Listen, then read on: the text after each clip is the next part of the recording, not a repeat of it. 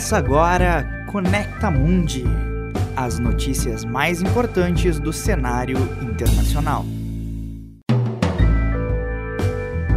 Você ouve na rádio web UFN Conecta Mundi, um podcast sobre política internacional.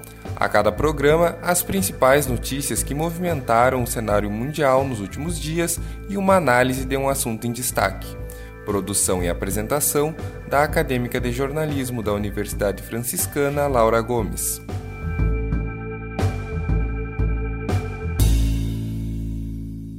Olá, acompanhe agora as principais notícias das últimas duas semanas.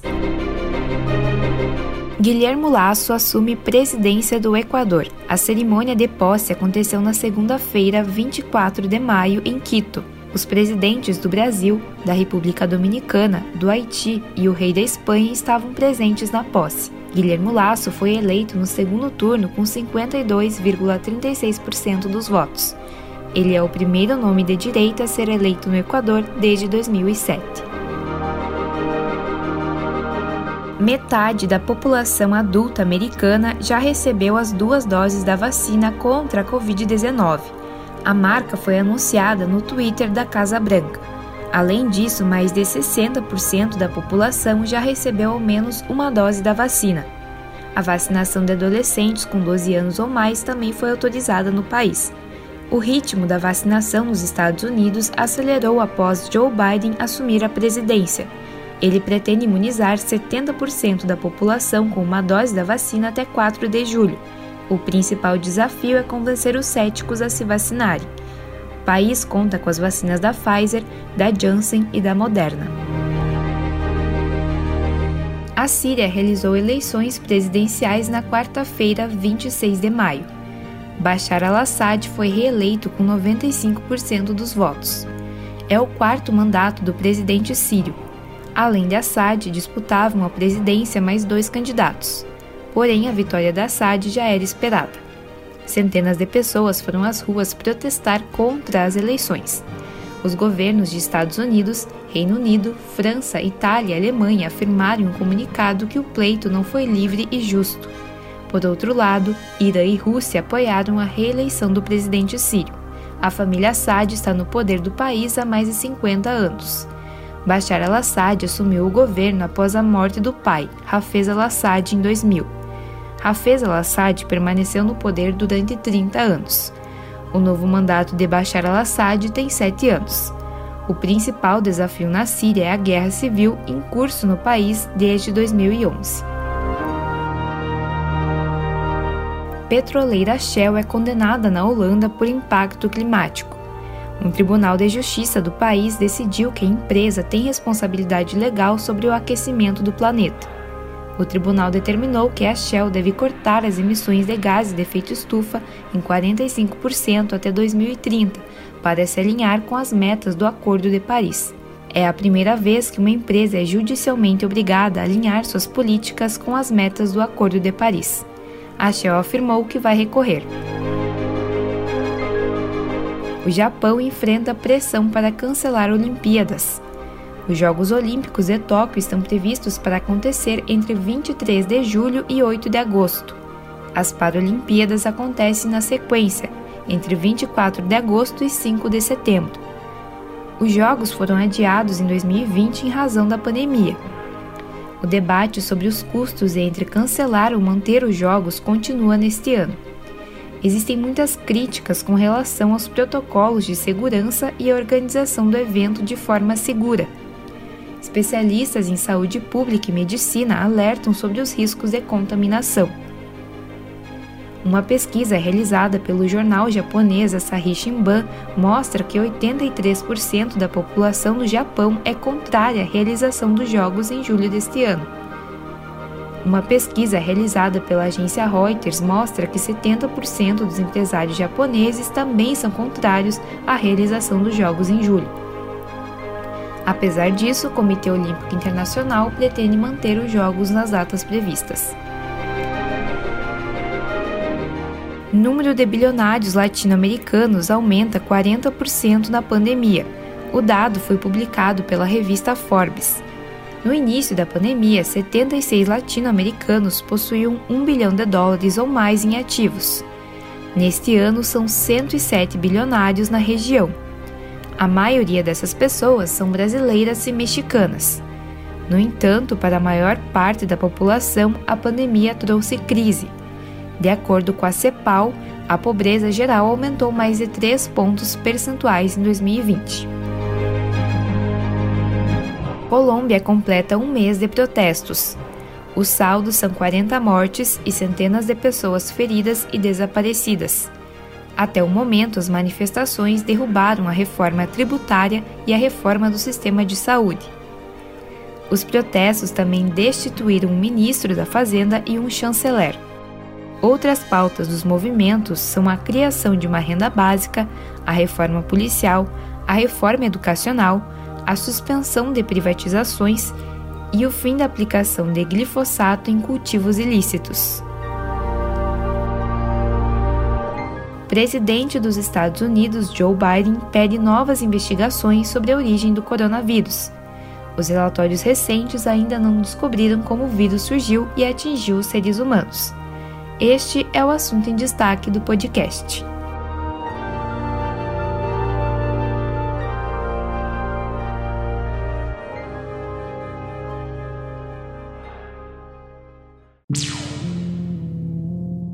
O debate sobre as origens do coronavírus ganhou novos capítulos na última semana. O presidente americano Joe Biden pediu às agências de inteligência dos Estados Unidos para redobrar os esforços para descobrir como o coronavírus surgiu. Biden falou sobre duas hipóteses. O vírus se espalhou após escapar por acidente de um laboratório da China ou o vírus surgiu do contato humano com um animal infectado. O presidente solicitou um relatório para investigar essa situação quando assumiu o cargo em janeiro de 2020. No domingo, 23 de maio, o Wall Street Journal divulgou trechos deste relatório de inteligência americano. O documento informava que funcionários do Instituto de Virologia de Wuhan estavam doentes em novembro de 2019 e procuraram ajuda médica em hospitais. Mas por que essa informação é importante? Porque o primeiro caso de Covid só foi registrado na cidade um mês depois, em dezembro de 2019. Para quem não lembra, Wuhan foi o primeiro epicentro da pandemia no mundo. O relatório não foi publicado na íntegra. Para entender melhor essa situação, é preciso conhecer o Instituto de Virologia de Wuhan. Este centro é um dos principais laboratórios de pesquisa da China. As pesquisas conduzidas no Instituto envolvem estudos com vários tipos de coronavírus, em 2020, começaram a surgir especulações sobre a possibilidade do coronavírus ter se espalhado por acidente nesse laboratório. Isso aconteceu porque o instituto fica a poucos quilômetros do mercado Wuhan, considerado o primeiro foco de infecções por Covid-19 em Wuhan. O instituto sempre negou essa hipótese e afirmou que os cientistas que trabalhavam no local não haviam se contaminado.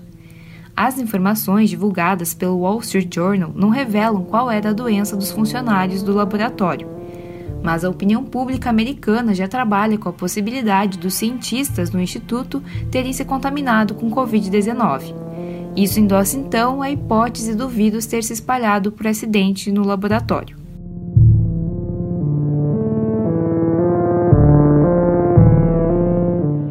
Antes de considerar que o vírus surgiu no laboratório, é válido compreender todas as questões que envolvem essa situação. A pesquisa mais aceita até o momento sobre a origem do coronavírus foi conduzida pela Organização Mundial da Saúde em parceria com cientistas chineses. O estudo analisou quatro possíveis origens do coronavírus. Uma das origens possíveis ou prováveis é o contágio direto de animal para humano. O relatório entende que existem fortes evidências de que o coronavírus tenha se originado em animais. Ainda não há certeza sobre qual animal, que pode ser um morcego, um pangolim ou um vison, mamíferos comuns na Ásia. A segunda conclusão aponta que é provável ou muito provável que tenha existido um animal intermediário entre um animal infectado e o humano. No caso, um animal infectou outro animal, que por sua vez infectou um humano. Ainda não é possível saber qual seria esse animal intermediário, que é considerado elo perdido nas pesquisas. A terceira conclusão aponta que é possível que o vírus tenha atingido os humanos por meio de produtos alimentícios. A hipótese trabalha com a contaminação por alimentos congelados ou pelos recipientes em que esses alimentos são armazenados. A imprensa oficial chinesa tem defendido essa teoria nos últimos meses. Porém, a Organização Mundial da Saúde afirma que não há evidências conclusivas dessa forma de transmissão. O relatório da OMS ainda concluiu que a possibilidade de contaminação por alimentos é muito baixa. A quarta conclusão aponta que é extremamente improvável que o vírus tenha atingido os humanos devido a um incidente em laboratório. Um primeiro ponto é sobre a teoria que o vírus tenha surgido no laboratório.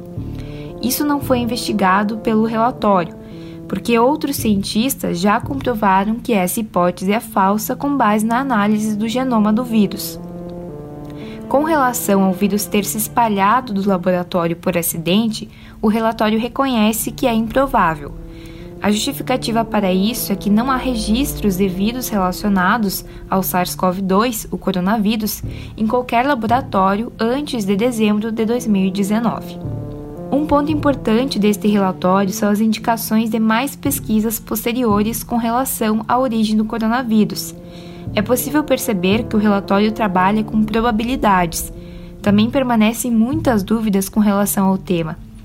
O diretor da Organização Mundial da Saúde, Tedros Adhanom, afirmou que são necessários mais dados e estudos para chegar a conclusões mais robustas.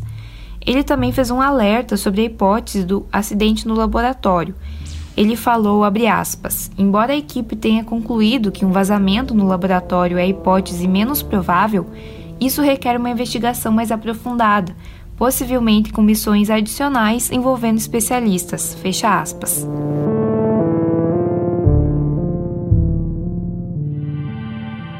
Antes de entender o impacto dessas pesquisas no debate científico e político, vamos saber a posição da China sobre o anúncio do presidente americano Joe Biden.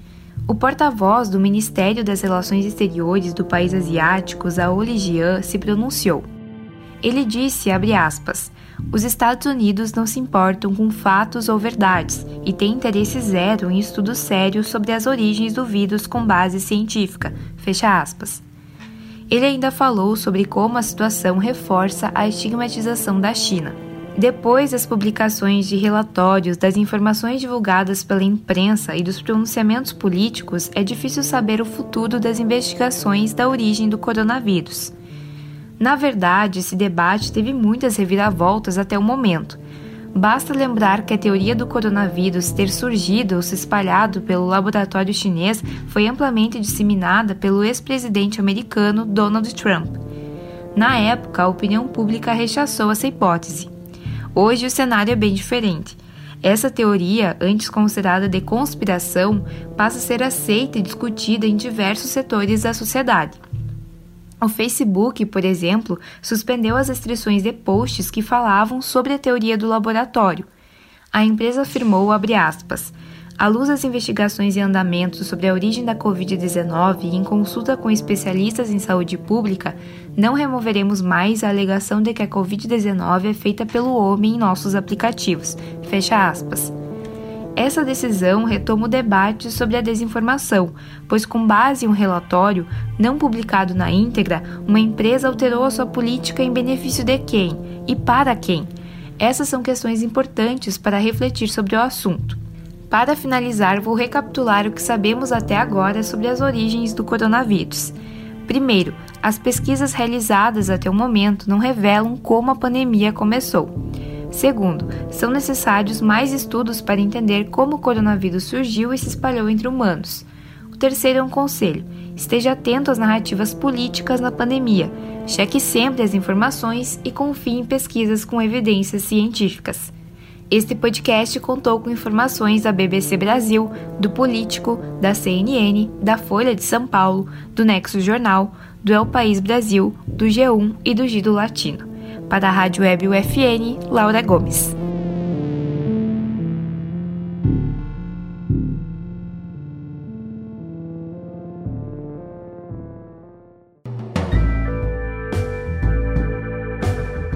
Você ouviu Conecta Mundi, um podcast sobre política internacional Produção e apresentação da acadêmica do curso de jornalismo da Universidade Franciscana, Laura Gomes. Na Central Técnica, Alan Carrion e Clenilson Oliveira. Orientação da jornalista e professora Carla Torres. Ouça Conecta Mundi todas as terças-feiras às 10 horas da manhã, com reprise nas quintas-feiras às 10 horas da manhã e nos domingos às 6 e meia da tarde.